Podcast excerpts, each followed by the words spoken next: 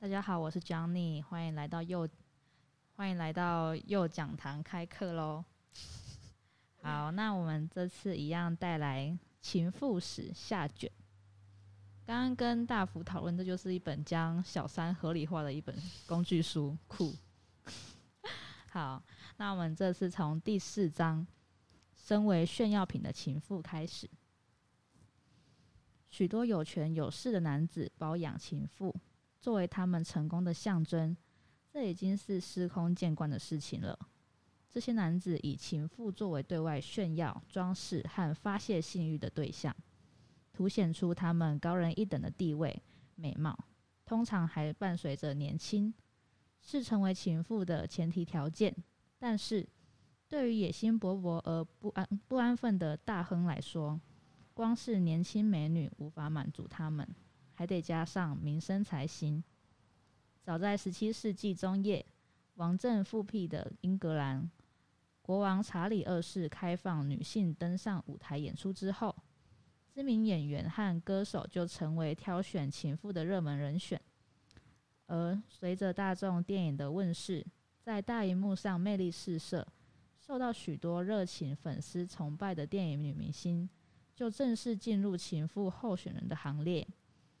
而且更加的显眼、有吸引力，也更能满足全权势显贵人士的美梦。玛丽永·戴维斯的故事，距今好几个世纪以前，宗教亚历山大六世划定势力范围，将美洲新大陆一分为二，轻松的解决了西班牙和葡萄牙两国之间的激烈冲突。无独有偶，美国出版家。亿万富翁威廉·道兰夫·兰道夫·赫斯特同样将美国划分成两块势力范围，东岸归妻子米莉，西岸归给自己的情妇玛丽永·戴维斯，从而避免了两个女人之间的冲突。在他于一九五一年去世的时候，玛丽永与他的感情已经发展成为一种同盟关系。在这段感情里，至少它的开放值率比起美国本土要更加接近，类似欧洲的情妇模式。他们这段关系与欧洲情妇模式之间主要的差异之处，是赫斯特公然把家庭包下，与玛丽永同居。不过，出于财产的考量，以及装以及以及装腔作态的伪善。他在招待例如前总统卡尔文·科定科利兹这样的这样的贵宾时，就选择带着他的妻子，而不是情妇。在这种场合，他要不是在米莉的房子里招待贵宾，就是将妻子带往他位于加州的城堡式豪宅圣西蒙庄园。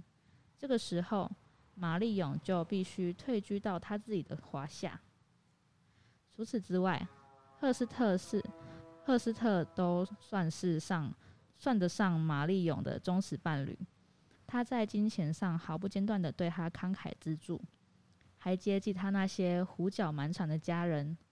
他公开带他出游，无论什么时候，只要他感觉自己和情妇共同招待贵宾，不会冒犯他们，引起他们的敏感忌讳，他就会这样做。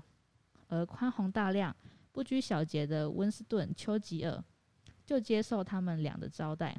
基本上，赫斯特运用自己的财冠权、财富、财富权势、显贵的社会地位，以及他强烈的个人风格，建构起他与玛丽永之间的关系，以便顺应他的需求，满足他的欲望。在此同时，他也清楚认知到自己的缺憾不足之处，特别是他的年龄比他大几十岁，通常相当忙碌。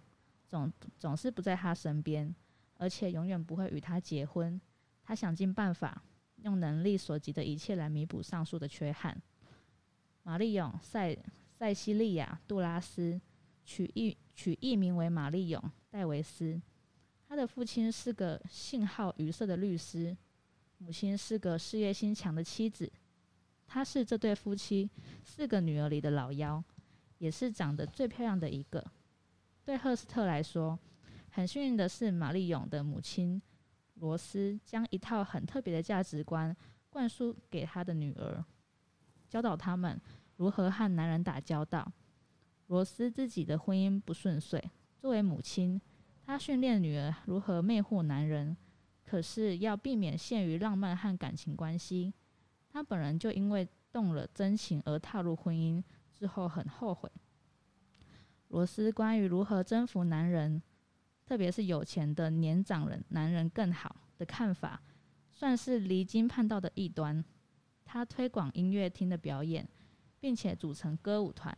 将他们的歌声推销到了二十世纪初期优美小旅社接待厅，而玛丽永、艾塞尔、罗斯、莱茵四姐妹在很小的年纪就登登台表演了，似乎很明显，为马为玛丽勇写写传的作家佛瑞德·劳伦斯·贵勒斯因此得出一个结论：罗斯和罗斯和楚楚合作。但已分居的丈夫以各式各样的手段和管道，处心积虑培植他们四个女儿，让他们被男人包养或者娶走。玛丽勇第一次在舞台上尝到受欢迎、受观众欢迎、喜爱的滋味时，年纪才十岁。当时她在莱茵表演，他在莱茵表演刚结束的时候，悄悄溜上舞台，为了要取悦台下喧闹的观众。他一再弯腰鞠躬行礼，结果被气急败坏的家人给拖下台。三年以后，玛丽永成长，长成一个苗条而明艳动人的少女，有着一头金色卷发和一双湛蓝的眼眸。她和姐姐跳舞的小马芭蕾舞团签约，在里面当个新晋歌舞女郎。之后，她成为齐格菲呃歌舞团的女郎。并且从圣心女修女修院的学校辍学，不过还在继续学芭蕾舞。玛丽永热爱气氛热烈的舞台与喧嚣的观众，热爱台热爱舞台上戏院里化妆化妆油的气味，还有被热情粉丝奉承叫好的感觉。他们不停的拍发贺电，还大量的送他小首饰。好，那今天的右讲堂就到这边，谢谢大家。